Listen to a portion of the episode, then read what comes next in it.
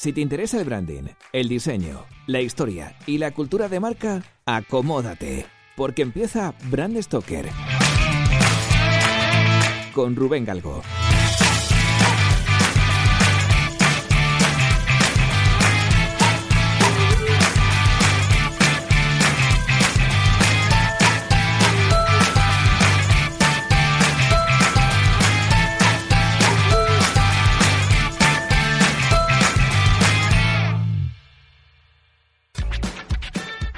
¿Qué tal amigos? Muy buenas. Ya tenía muchísimas ganas de estar con vosotros, de volver a grabar un, un programa de Brand Stoker de análisis, de opinión, en el que vamos a comentar últimas, últimas marcas que han salido, últimas marcas que se han diseñado, con sus respectivas polémicas, porque ya veréis que hoy va a ser un programa de polémicas.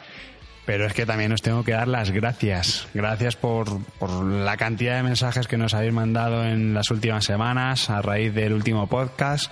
Y la verdad es que, joder, pues muchísimas gracias porque, porque bueno, ha sido un apoyo muy grande. Creo que además la gente que participó en el programa dio unos comentarios bastante chulos, ¿no? Todos, absolutamente todos, ¿no? Y bueno, pues esto al final, pues a mí me ha llevado a estar muy contento porque se han disparado las descargas una barbaridad, ¿no? O sea que con lo cual, pues oye, genial, ¿no? Y sobre todo lo que más me gusta es que muchos de vosotros todavía a día de hoy me seguís escribiendo y comentándome sobre cosas que se dijeron en ese programa, referencias o incluso eh, libros que poder utilizar para consultar. Pues entonces bueno, me gusta que, que me sigáis llamando y que me sigáis consultando este tipo de cosillas y bueno, si os puedo ayudar, pues encantado de la vida. Pero en el programa de hoy no solamente vamos a hablar de eso, de, del el éxito, exitazo del programa anterior, teniendo en cuenta mis humildes descargas, ¿eh? que, que, yo también me, me, vengo, me vengo muy arriba cuando, cuando me pongo a hablar. Pero sí que es verdad que hay otros temas muy interesantes en los que, de los que hoy tengo que hablar sí o sí. Primero, al final del programa, daremos el ganador del concurso del libro Ortotipografía para diseñadores de Raquel Marín, más conocida en las redes sociales como la Lola Gráfica. Ya sabéis que le hicimos una entrevista hace, hace bien poquito. Pues bueno, pues tenemos en sorteo, bueno, hemos sorteado su libro, yo creo que más, más exitoso, aunque nos dijo que iba a lanzar una edición renovada de este libro con, con, más, o una segunda versión, digamos, de este libro, pero bueno, el que tiene a día de hoy, que es el que le, le ha granjeado el éxito, pues bueno, lo sorteamos. Tenéis que escuchar todo el programa para ver quién es el que, el que lo ha ganado. Y luego también le quiero dar un besazo muy, muy, muy, muy fuerte a Marta Ribarrius. Ella sabe por qué. Un besazo muy fuerte. Así que nada, ya un poco hecha esta pequeña introducción, si os parece, pasamos al sumario.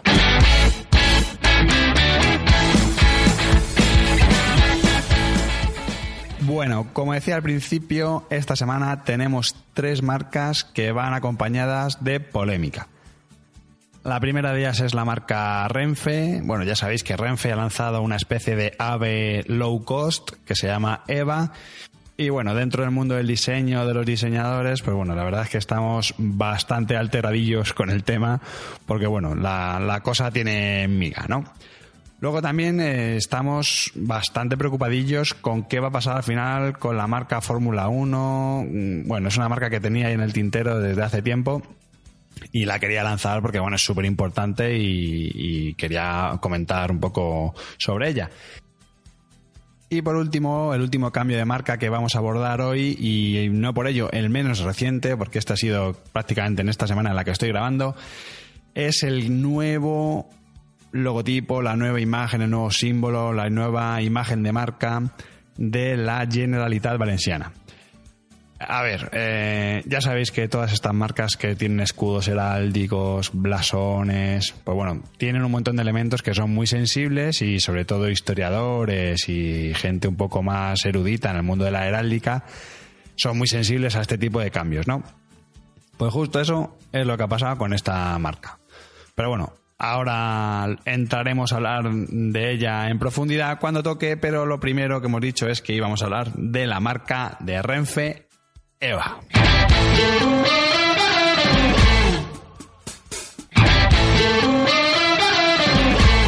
Bueno, el pasado 6 de febrero, el ministro de Fomento, eh, Íñigo de la Serna, pues bueno, anunció un nuevo servicio del AVE, del AVE de Renfe, eh, que bueno, pues entrará en funcionamiento a partir del 2019. Básicamente, pues es el, AVE que tenemos a día de hoy, pero bueno, va a ser un 25% más barato, ¿no? Esto, bueno, eh, ya sabéis que Renfe es una empresa pública o semipública y bueno, pues el, el, ministro pues, lo lanzó a, bombo y platillo, ¿no? Que era como, bueno, vamos a tener una eh, un, ave, un tren de alta, de, alta velocidad, pero baratillo, ¿no? Pues bueno, eh, a resumidas cuentas, pues es esto, ¿no? Es un ave low cost, que como la palabra low cost pues suena un poquillo mal, pues bueno, eh, lo han llamado Smart Train de alta velocidad. Bueno, paradojas de estas lingüísticas que utilizan estos tíos para, no decir las cosas claras. Pero bueno, en el fondo no deja de ser pues un paso previo a, la, la liberalización del tren en España, que bueno, este es otro melón del que, en el que no me voy a meter, ¿no? Pero bueno, al final ya sabéis que Renfe tiene, no tiene competencia, todos los trenes o la mayoría de los trenes son, son de Renfe, entonces bueno, es como, como el paso previo, el, por lo menos mi forma de ver, es un poco la forma de prevenirse cuando se liberalice esto, lo diré bien, y no les pase como les pasó con el tema de las aerolíneas, ¿no? Que de repente, pues bueno, empezaron a surgir nuevos operadores y fue un poco caos. Pero bueno, la cuestión es que este nuevo ave se va a llamar Eva, eh, que ya sabe, bueno, es un nombre femenino, que aparte del precio, de que va a ser mucho más barato, pues bueno, va a quitar o va a hacer desaparecer lo que es la, primera clase, tendrá wifi, que eso está muy guay. Luego, además, hay algo que es muy curioso y es que habrá grupos de WhatsApps por, por tren y no habrá billete físico, sino que lo que habrá pues será una especie de identificación biométrica que será algo así pues como reconocimiento facial o reconocimiento por la mano o una movida así. Mola, parece mentira que esto vaya a ser más barato, pero bueno, la cuestión es, a lo que nos interesa a nosotros es el diseño, ¿no? El diseño y el naming. Y esto está trayendo bastantes críticas, críticas negativas. La verdad es que el naming es tremendamente original. Eh, como os habéis dado cuenta, bueno, pues Eva es ave al revés. Hasta ahí hemos llegado.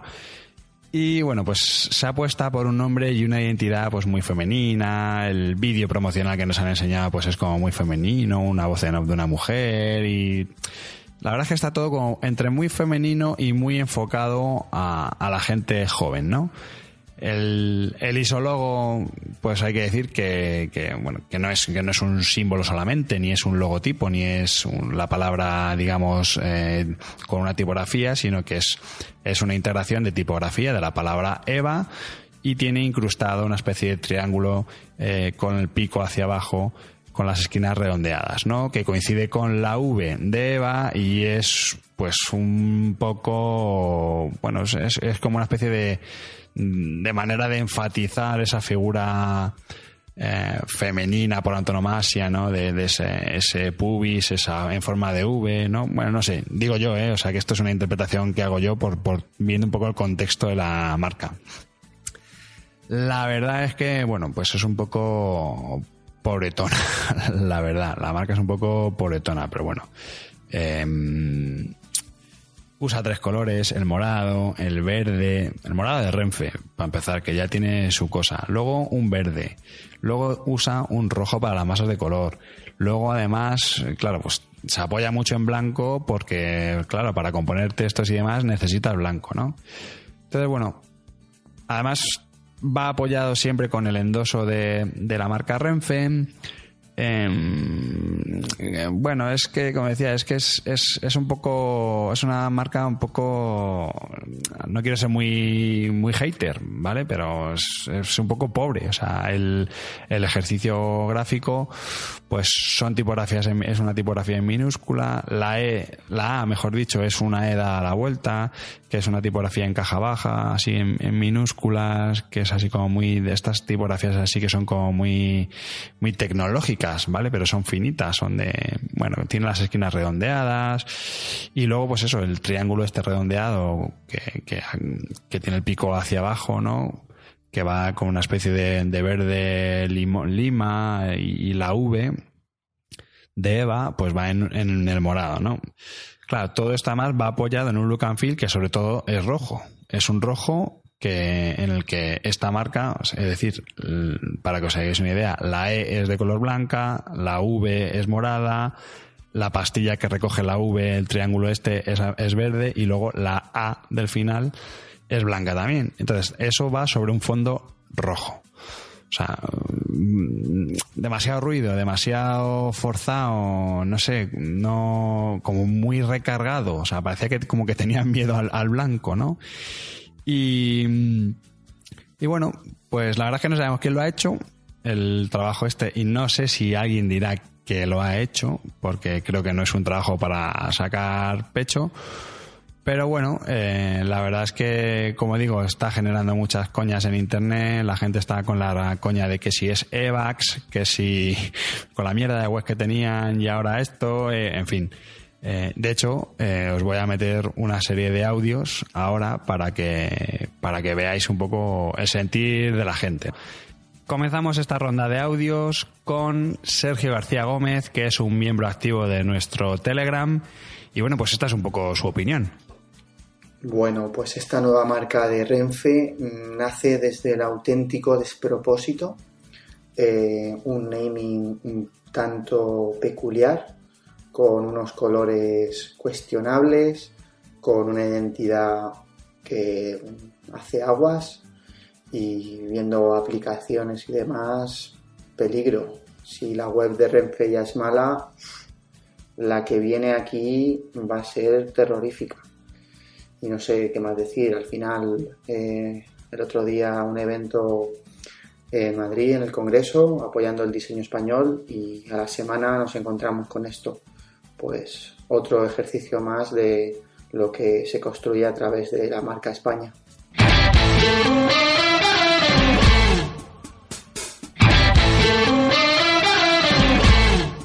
Hola, soy Gemma y quería hablaros de Eva, no la vecina del cuarto, sino el nuevo proyecto de alta velocidad low cost que tiene pensado lanzar Renfe en 2019.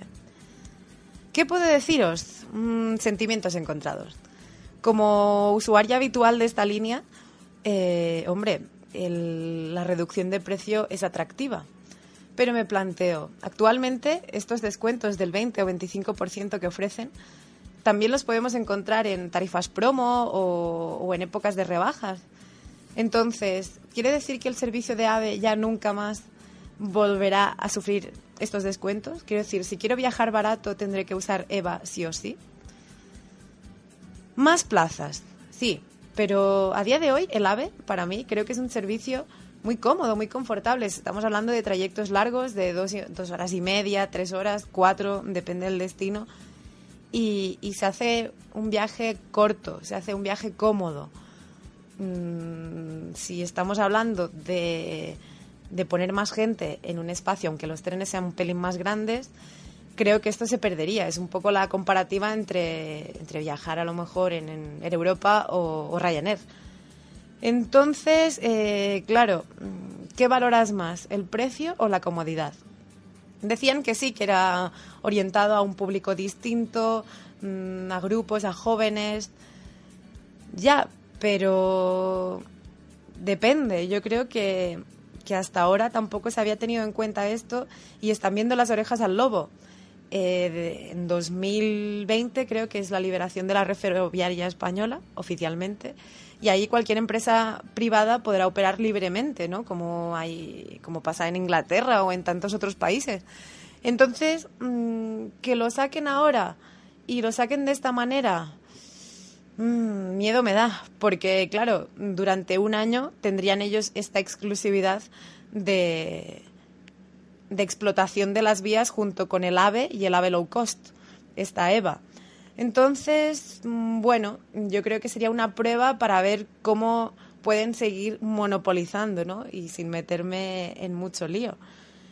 Que todo sea por Internet es fenomenal, obviamente, pero que que quiten la cafetería para poner máquinas de vending, esto significa menos puestos de trabajo, que a día de hoy pues creo que también es un debate que podríamos tener.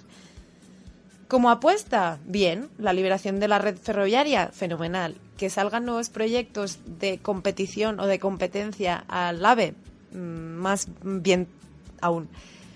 pero eh, todavía con muchos, muchos peros. Es una noticia muy nueva y le voy a seguir la pista.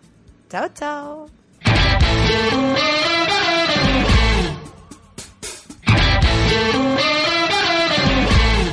Hola, buenas saludos a Rubén y compañía. Soy Miguel on the road del podcast Café para Todos y os hablo para daros mi, mi opinión sobre este lanzamiento que ha hecho Renfe de, de su nuevo servicio low cost entre Madrid y Barcelona, el EVA. Eh, yo soy uno de los usuarios potenciales porque voy de vez en cuando a Madrid, aunque eh, la mayoría de las veces opto por el avión, que es lo más rápido, pues eh, realmente entiendo que también ir en, en tren es lo más cómodo, seguramente es lo más agradable porque directamente bajas al andén, te subes al tren y ala, al centro de Madrid.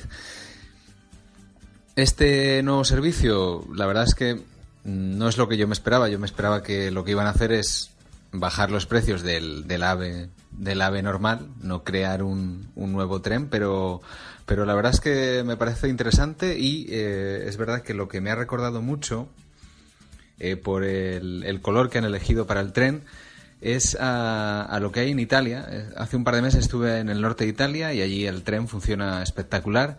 Y tienen un tren muy parecido que es el Freccia Rosa, el Flecha Rosa, que no es tan, tan elegante como el Flecha Plateada, pero, pero es, más, es muy rápido y al final, para lo que tú quieres, que son trayectos de, de una hora, dos horas, eh, es, es perfecto. Eh, yo creo que es, es, una buena iniciativa y yo creo que va a tener muchos adeptos. Pues nada, eso, esa es mi opinión, un saludo y nos escuchamos.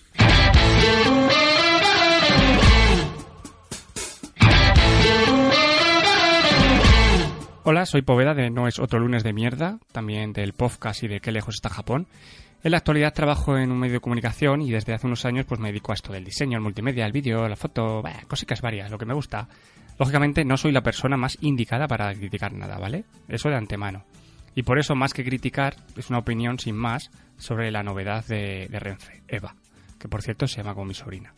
Tengo que informar que, claro, Renfe y yo somos amigos inseparables. Cojo dos aves semanales desde hace casi 10 años y, ese será el tren que me afectará directamente porque yo voy a Zaragoza y es el que va a Barcelona y espero que haga su paradica en Zaragoza si realmente al final esto es un buen negocio.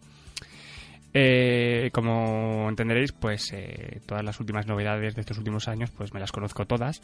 Y la última, Eva, me ha dado miedo que sea la gran estafa. Primero por el hecho de que tanta tecnología, grupos de WhatsApp me dan bastante igual. Y, segundo, pues sobre eso mismo, sobre el precio. En la actualidad existen diferentes tarifas para viajar, ¿vale? La flexible, la promo, la promo plus. Y no han dicho si esa oferta afectará a todas ellas. Es decir, si va a ser el precio sobre la flexible, que es la principal, la más cara, ya existe la oferta, se llama promo. ¿Me entendéis, no? O sea que a lo mejor no hay ninguna oferta. Simplemente cambian el tren y tan fly. Y bueno, después de lo personal, eh, voy a hablar un poco del tema gustoso. Desde hace años la imagen de Renfe iba unida en todos sus productos, al menos, mm, creo recordar, desde el antiguo Talgo. Con esto teníamos Renfe Ave, Renfe Cercanías, Renfe eh, Botafumeiros, Renfe no sé qué.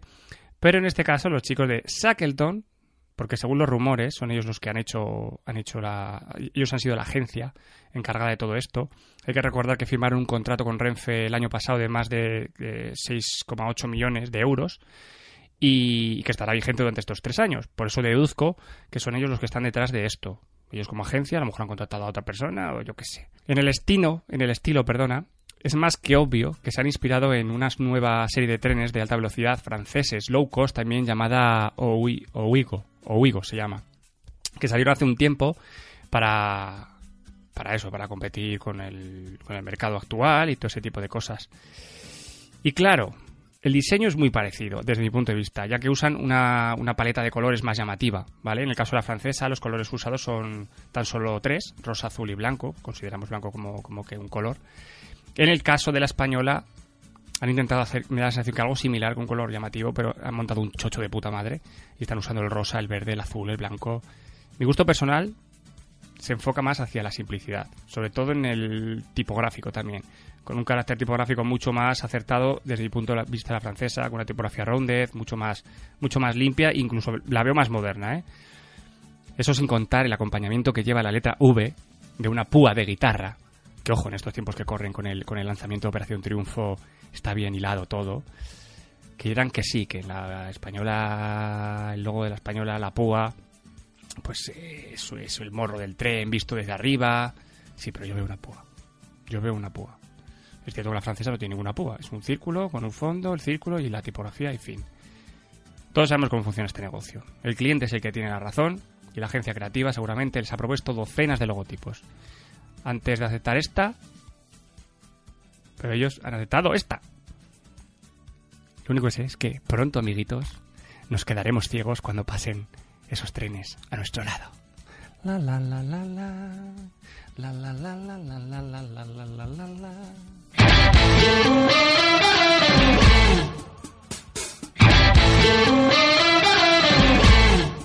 Bueno, en general ya habéis visto que la gente tiene más preocupación por cómo va a ser ese servicio, si va a ser real. Y bueno, pues el tema de la marca, pues también es algo que asombra sobre todo, ¿no? Es curioso lo que comenta Poveda, que, que además que es verdad que lo que se comenta en internet y por las redes sociales sobre todo es que esto es un acuerdo o forma parte de un acuerdo que hizo Shackleton con Renfe, bueno, por una serie de, de servicios de, de publicidad durante una serie de años y esto en, en principio, al parecer, entraría dentro de ese, de ese acuerdo. Pero bueno, todavía está por confirmar que efectivamente Shackleton es la agencia que ha hecho este, este trabajo, entre comillas. Pero bueno, en fin, que muchas gracias a todos por vuestros audios, que la verdad es que han estado muy bien. Esto me, ha gustado, yo creo que lo voy a repetir, porque, porque creo que enriquece bastante el podcast, el tener vuestra opinión ahí de por medio. Pero bueno, sin más dilación, pues pasamos a la siguiente marca, la Fórmula 1.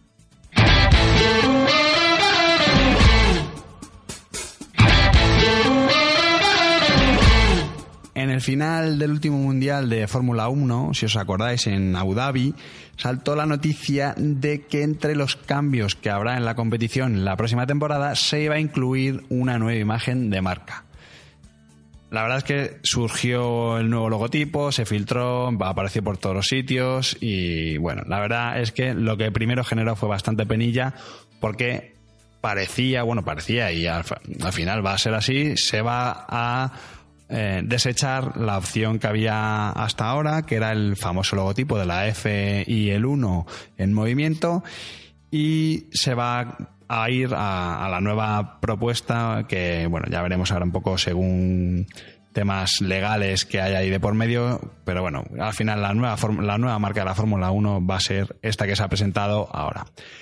La marca original, la marca original es de 1987 y fue creada por el estudio Carter Wong. Este estudio además es súper conocido, entre otras cosas, porque es que no ha hecho nada más en su vida, nada más que este trabajo. Y fue un exitazo, parecía que iba a ser la leche y que iba a convertirse en un mega agención. Y la verdad es que está muy bien, funciona muy bien, pero vamos, que al final su único trabajo representativo ha sido esta marca, ¿no?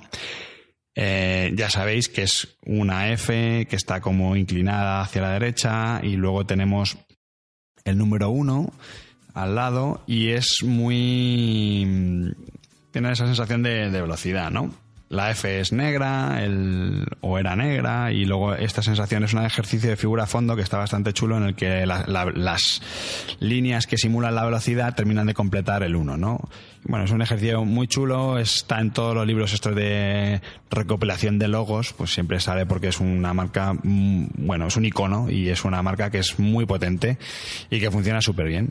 Entonces, ¿qué es lo que ha pasado? Pues que con esta nueva estrategia que están tomando los, propietarios de la Fórmula 1, pues han decidido hacer una marca mucho más comercial y mucho más actual, ¿no? Mucho más moderna, entre comillas. Como si esta no fuese moderna, pero bueno. La cuestión es que se han puesto en manos de la agencia Widen Kennedy y eh, bueno, estos tíos, entre otras cosas, son famosos porque son los que se crearon el famoso claim del Use Do It, el de Nike. Pues estos tíos son los que quienes lo crearon. Y bueno, pues han hecho un ejercicio de rebranding brutalísimo con todas las piezas que conlleva, imaginaos, ¿no? Con toda la implantación que tiene una marca de Fórmula 1, pues esto se ha ido por las nubes, ¿no? O sea, de hecho el proyecto, según la revista Forbes, eh, ha costado un poco más de un millón de dólares. O sea, es una puñetera barbaridad. Pero bueno, Al final la marca que han hecho ahora nueva es un símbolo, eh, el símbolo de la F y el 1, eh, es de color rojo, eh, la, abajo va acompañado con lo que sería el logotipo que pone Fórmula 1 con una F mayúscula y luego el resto de la palabra en, en caja baja, en minúsculas. Y la verdad es que es un ejercicio, bueno, bastante chulo, muy moderno, muy de tendencia. Eh, nace un poco de esa idea de, carretera, ¿no? La F, la F está como dividida en dos elementos, en dos, en dos formas que, que vienen un poco a simular una carretera, ¿vale? Que tiene cierta inclinación hacia la derecha y tiene cierta torsión, ¿no? Y es muy dinámica. La verdad es que el símbolo en sí, la F y el 1 es muy dinámico. El 1 no es un 1 en sí, sino que es simplemente un, palo, ¿vale? Un palo con cierta inclinación hacia la derecha. Y bueno, la verdad es que visualmente está muy bien, es, es, potente. No me parece tan perfecta como la otra, ni mucho menos, pero bueno, creo que esto tendrá mucho recorrido y que con el tiempo funcionará muy, muy bien. Al final, juega con, conceptos de, de, lo que es el circuito, ¿no? Es decir, de las curvas, las rectas, en fin, no es, mm, por lo menos hasta donde se ha desvelado, no hay un gran concepto detrás, mm, casi así muy metafísico ni nada por el estilo. ¿Qué es lo que pasa? Que esta marca pues ha tenido, ha venido acompañada de cierta polémica. ¿Por qué? Porque cuando surgió la noticia de que se iba a cambiar la marca, resulta que la multinacional 3M, ya sabéis, la que hace un montón de cosas de pegamentos, de adhesivos, de bueno, 3M, hace absolutamente de todo, ¿no? De plásticos, bueno, pues resulta que 3M ha sacado una marca muy parecida para una línea de productos que se llama Futuro, Future. Entonces, el diseño, al parecer, pues es una F y es tremendamente parecida a este nuevo símbolo de la Fórmula 1, ¿no? La F, al parecer, se parece mucho. Entonces, bueno, están ahí, bueno, hay conflicto, o sea, se avecina conflicto, no se sabe muy bien si 3M al final va a denunciar a la Fórmula 1, si van a llegar a un acuerdo extrajudicial, si van a untarles los de la Fórmula 1 a los de 3M con pasta para que se callen y no digan nada. Bueno, la verdad es que la polémica está servida y estamos justamente en este momento en el que se está estudiando qué va a suceder, ¿no? Incluso en España, o sea, en España, en Europa, se está planteando el tema del registro de, de la marca, no se sabe si, si la Fórmula 1 cuando esté en Europa, si va a operar o no, si la van a registrar o no. O sea, en ese punto estamos. O sea, que aquí hay mucha pasta de por medio, hay mucha pasta ya que se han gastado y bueno, hay muchos intereses, bueno, hay intereses enfrentados por, por ambas compañías, ¿no? Entonces, esto va a ser bastante, bastante divertido. Lo más chulo de la identidad para, para mí, vamos, es la familia tipográfica. Además, está, mola incluso los nombres de las tipografías, ¿no? Porque han creado tres tipografías diferentes, una que es la F1 regular, la F1 turbo y la F1 torque, que es algo así como, como torsión o como curva o, bueno, un concepto parecido, ¿no? Y además, lo que más me gusta también es que las ha creado un diseñador que es, franco-belga, eh, que se llama Mark Rowalt y la verdad es que está muy bien. Son, tipografías que son muy moderniquis, son muy de titulares, ¿vale? La Turbo y la Torque eh, son en caja alta, ¿vale? Son en mayúsculas y, y, eso yo creo que es más pensando para titulares. Y luego, bueno, la, la otra tipo, la, la, F1 regular, pues es más para, bueno, es la que va asociada directamente con el símbolo, donde la palabra Fórmula 1 pues va escrita con esa tipografía. Y no sé muy bien si se usará para otro tipo de textos, textos corridos. Igual para textos corridos es un poco densa, pero bueno, no sé, no sé qué pasará. El look and feel, la verdad es que a mí me recuerda mucho a, a, la, a estética y a las gráficas de videojuego, ¿no? A mí me recuerda mogollón al Wipeout, el juego este famoso de navecitas así, de carreras de naves, de la Play.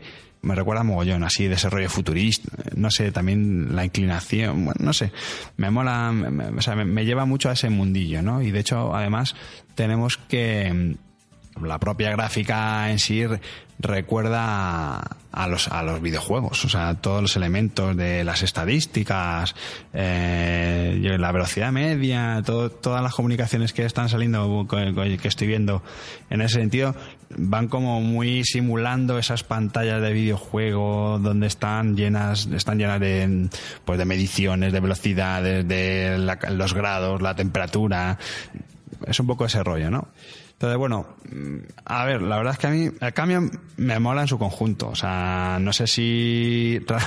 Realmente no sé si pone fi, un, fi o r o ri eh, porque la F y la y el 1 pues no yo creo que no están bien tan bien conseguidos como estaban antes entonces no sé si pone fi o pone ri, pero bueno, en su conjunto la verdad es que me parece que está muy currada, me parece que mola mucho, creo que es una, una gráfica muy no rompedora, pero sí muy agresiva y creo que eso le pega mucho a la Fórmula 1. Todo el tema del riesgo, la velocidad, pues eso va, va intrínseco con, con estos colores, con, con, estas formas, ¿no? Y eso me parece que está muy conseguido.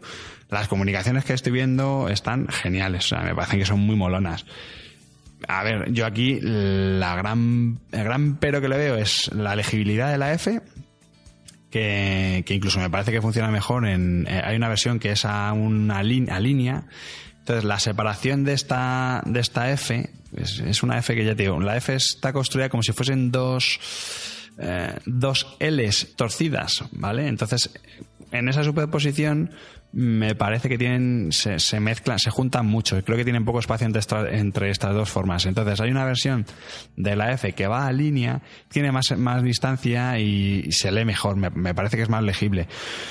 Pero bueno, son matices de marcas que llevan un montón de pasta detrás. Cuando esto lo pongan en funcionamiento, nos lo vamos a tragar, pero vamos, hasta en la sopa y al final nos va a parecer maravillosa de, tanto machaconeo que vamos a tener con, ella. Creo que va a envejecer bastante mal, también es verdad. Es decir, eh, la otra marca era más atemporal, eran unos códigos más, más estándar, más genéricos, y esto es como muy de tendencia, demasiado moderniki. Mm, no sé. Ahora mola mucho, eh, dentro de tres o cuatro años ya veremos cómo funciona. Y para mí lo peor de esta marca con diferencia es romper con la anterior. O sea, no sé qué necesidad hay de romper con una marca que funcionara muy bien. O sea, la antigua marca era un icono. O sea, el conseguir que una marca tenga ese nivel de iconicidad, que tú no tienes que poner ahora la palabra tú veías antes la F y la 1 y no necesitabas ver eh, debajo un texto que te ponga Fórmula 1. Pues no. Ahora, sin embargo, sí. Hemos roto con un icono y tenemos que además añadirle el logotipo casi casi a modo de, descriptivo, ¿no? Y bueno, a mí eso es lo que me parece un error y lo que, lo que me molesta más de esta identidad, la verdad. Pero bueno. Ya veremos cómo va evolucionando y, la verdad es que, bueno, en, en general creo que es un muy buen trabajo.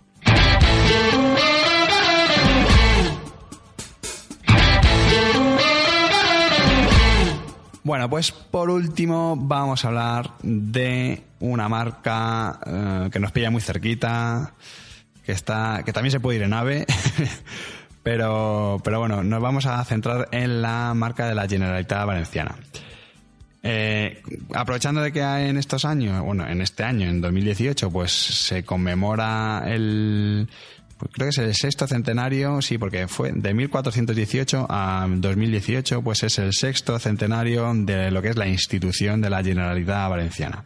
Entonces, pues aprovechando este hito, pues se ha creado una nueva marca, un nuevo imagotipo, que tiene que ver con ese blasón, escudo heráldico, no sé si recordáis, tenéis en mente. Yo lo tengo muy en mente porque es una marca además que siempre me ha gustado, ¿no? Es una especie de de caballero medieval que tiene un casco, una corona. El, encima del casco y la corona hay una especie de dragón, bueno, una especie no, es un dragón, y luego tiene un escudo, eh, de un escudo militar de toda la vida, ¿vale? Con, rayas, ¿no? Ese es un poco el, escudo o el emblema que tenía la, la Generalitat. Como digo, es un blasón que, tiene referencias a la corona de Aragón, al famoso yelmo, con ese mantelete, esa parte así un poco de protección frontal del casco, y este mítico dragón, ¿no?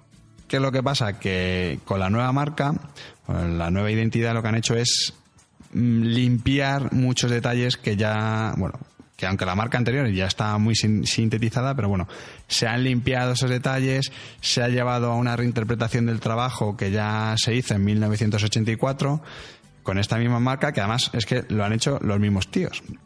O sea, el, trabajo en sí es una reinterpretación de, un texto del, siglo XIV, si no recuerdo mal, que recoge la heráldica del rey de Aragón y de Valencia, que era un tal Pere el Ceremonioso. ¿El? No, Ceremonios. Claro, han pasado de tener 22 elementos gráficos a tener solamente 8. Han hecho un ejercicio de síntesis bastante gordo. Originalmente la marca tenía el símbolo de color rojo y lo que es la palabra escrita de Generalitat Valenciana iba en una especie de gris azulado. Ahora eso no. Ahora es totalmente monocroma, o es roja, o es negra, o es blanca en caso negativo cuando se aplique según qué, fondos, ¿no? Esto que nos lleva a que, bueno, se, intenta, se ha intentado sintetizar a, lo máximo, ¿no? Incluso hasta en dos colores que tampoco suponía gran cosa, pero bueno, se ha, se ha intentado sintetizar a lo máximo. A nivel de tipografía pasa algo parecido, es decir, la antigua tipografía eh, era una especie, bueno, una versión condensada de la óptima de Herman Zapp, pues estaba como muy apretujada, ¿no? Y, bueno, en ese caso me parecía poco legible. Ahora lo que han ido es a una tipografía, mm, una, bueno, es la Neutra Face, que es mm, de House Industries y la verdad es que es mucho más ancha, es una tipografía más, un poco más expandida, ya de por sí que no, no, es, no está comprimida, ¿vale? No es condensed. Y me parece mucho más legible, creo que tiene mucho más recorrido que la anterior, me parece que es un acierto eh, la nueva tipografía. Eh, que va en caja alta, igual que la anterior, ¿vale? Pero va, sigue yendo en caja alta. Sí que es verdad que tiene un rollo, sobre todo en la altura de, del brazo intermedio de la E, se ve que, mm, bueno, no está en el medio medio, sino que está un poquito más hacia abajo y recuerda un poco a estos carteles en plan Alfonso Mucha, ¿vale? Este rollo así modernismo. Me parece un ejercicio muy, muy interesante y creo que además que convive muy bien con el símbolo, ¿no? Y en general me parece un ejercicio brutal, o sea, me parece que está, es un rediseño complicado, ¿vale? Y es un diseño bastante, bastante chulo y bastante logrado, la verdad. De hecho, bueno, eh, el problema que está teniendo es la, puñetera polémica que siempre pasa, ¿no? Y es que en, en, el diario de las provincias, pues han publicado un artículo en el que la Real Academia de la Genealogía y la Heráldica considera, bueno, el trabajo que se ha hecho con el escudo del Reino de Valencia, pues que ha sido denigrante, que se le ha rebajado a nivel de un vizcondado, ¿no? Entonces, bueno, alegan que han quitado las flores, que, bueno, los florones, que han quitado las perlas del yelmo coronado, eh, bueno. Al final todo esto son, son matices que, bueno, están generando bastante ruido, pero creo que no deben de, desmerecer el trabajo gráfico que, que se ha hecho, ¿no? ¿Quién ha hecho este trabajo? Pues bueno, dos señores, dos grandes, dos premios nacionales de diseño, que son Dani Nebot y Nacho Lavernia, que precisamente hicieron este mismo trabajo en 1984 junto con el fallecido Paco Bascuñán, que pertenecían al colectivo de la nave, ¿no? El rediseñarte a ti mismo es un trabajo complicado y el sintetizarte a ti mismo es un trabajo complicado. Aquí es como todo, siempre que hay historiadores, hay, pues en este caso, expertos en heráldica, pues todos tienen opinión, o bien porque no han, no han podido participar, porque no se les ha consultado, en fin. Hay muchas sensibilidades, pero bueno, en un ejercicio, en un ejercicio de síntesis eh, hay cosas que no se pueden mantener, ¿no? Y por ejemplo es que este señor, eh, el doctor Fernando de Benito y Alas, que es el decano de la Academia Valenciana de Genealogía y Heráldica, pues bueno, eh, bueno, fue hasta el año pasado, pero bueno, ahora es responsable del departamento de heráldica de esta entidad. Entonces él comentaba que un diseñador no tiene por qué entender de heráldica, pero lo malo es que no preguntan. Bueno, vamos a ver. Aquí hay cosas y cosas. Es decir, una cosa es que si estás poniendo una cruz, una cruz cristiana, pues que la, sustituyas por una estrella de David. Pues eso sí que son errores de bulto. Pero en un ejercicio de síntesis, esto es como las universidades. Además, siempre pongo el, mismo ejemplo, ¿no? Eh, en, una, en una institución como una universidad que tienes un escudo heráldico, que tiene un montón de siglos, que tiene un montón de carga simbólica, porque, porque lo tienen, porque, porque están ahí, ¿no? Eh, en un ejercicio de síntesis no puedes mantener todos esos elementos. Igual que evitas ir a un montón de colores y lo dejas solamente en uno, pues vas limpiando elementos. El problema no está en quitar elementos, insisto, el problema está en sustituir elementos, en que quitas una cosa y pones otra que a lo mejor no tiene nada que ver. Eso sí sería un problema. Pero nada más, pero bueno. Entiendo que haya sensibilidades para todos los gustos, la verdad. A mí insisto, me parece un trabajo muy bueno, me parece un trabajo a nivel tipográfico, me parece que es lo mejor que tiene esta marca. Creo también que, bueno, a ver, eh, el dragón, por ejemplo, pues sí que ha perdido cierta, ha perdido agresividad, porque antes tenía pues cierta inclinación, eh, luego también la corona, debajo de la corona tiene como una especie de tela, que no sé cuál será su nombre técnico, digamos, pero tenía cierto vuelo y eso le da un dinamismo que ahora es verdad que no lo tiene, ahora es un, mucho más rígido, ¿no? Se ha engrosado las líneas del, del escudo, ahora son un poquito más gorditas y por lo tanto se ve mucho mejor bueno, no sé, son cosas, han ido matizando. Es que, insisto, teníamos 22 elementos y ahora nos hemos quedado en 8. O sea, esa evolución y la marca, a simple vista, puede incluso parecer la misma. Evidentemente, esta está mucho más limpia, ¿no? Y está mucho más descargada de información. Pero bueno, creo que es un buen ejercicio y, insisto, el, más allá de lo que puedan decir los expertos en el y demás, Creo que es un buen trabajo, creo que es un ejercicio muy bueno. Creo que además la gente que lo ha hecho es gente muy buena, que también ahí creo que la parte de respeto a los profesionales debe estar, debe primar por encima de todo. Y bueno, esto es un poco lo que puedo decir de, esta marca, la verdad.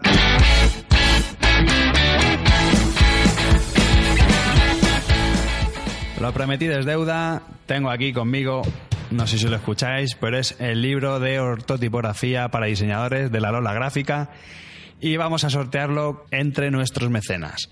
Me he hecho una urna donde he metido todos los nombres de los Patreons y bueno, estoy aquí hurgando, aquí cogiendo los papelitos, ¿vale? Y a ver, a ver, a ver, a ver, que lo abra. Y la ganadora es Natalia Alcalá Melero. Te ha tocado el sorteo para ti. Así que enhorabuena, Natalia ha hecho lo mismo que Alberto Corroto, David Ferrer Nanoc, La Constante, Migartri, Mónica de la Fuente, Sune Nación Podcast o Sergi Colecha, que son pues bueno, los mecenas que tenemos actualmente en Brand Stoker y los que están colaborando con distintas cantidades mes a mes para que esto se pueda realizar, es decir, para que podamos hacer concursos y que no solamente regalemos un libro, sino que algún día regalemos una pantonera o regalemos un Mac o lo que sea. Pues hemos llegado al final de este programa de Brand Stoker y como siempre tengo que deciros que ha sido un placer. Pero antes de echar el cierre, quiero recordaros que podéis apoyar nuestro trabajo de dos formas muy sencillas. La primera es realizando vuestras compras en Amazon a través del enlace de afiliados que tenemos en nuestra página web. Y la segunda es haciendo mecenas de Brand Stoker en iVoox.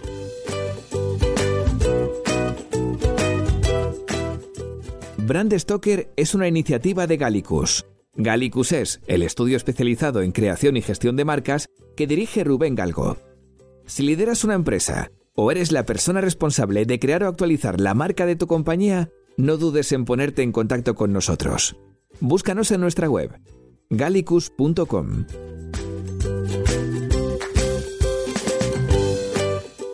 Ya sabéis que nos podéis seguir en Twitter, Facebook e Instagram, donde nos encontraréis con el usuario Gallicus Branding, o si lo preferís, me podéis seguir a mí a través del usuario Crenecito. Por supuesto, no olvidéis comentar este programa, darle a me gusta y compartirlo en vuestras redes sociales. Y si os habéis quedado con ganas de más, podéis escuchar más programas de Brand Stoker en iVoox y sobre todo en brandstoker.com.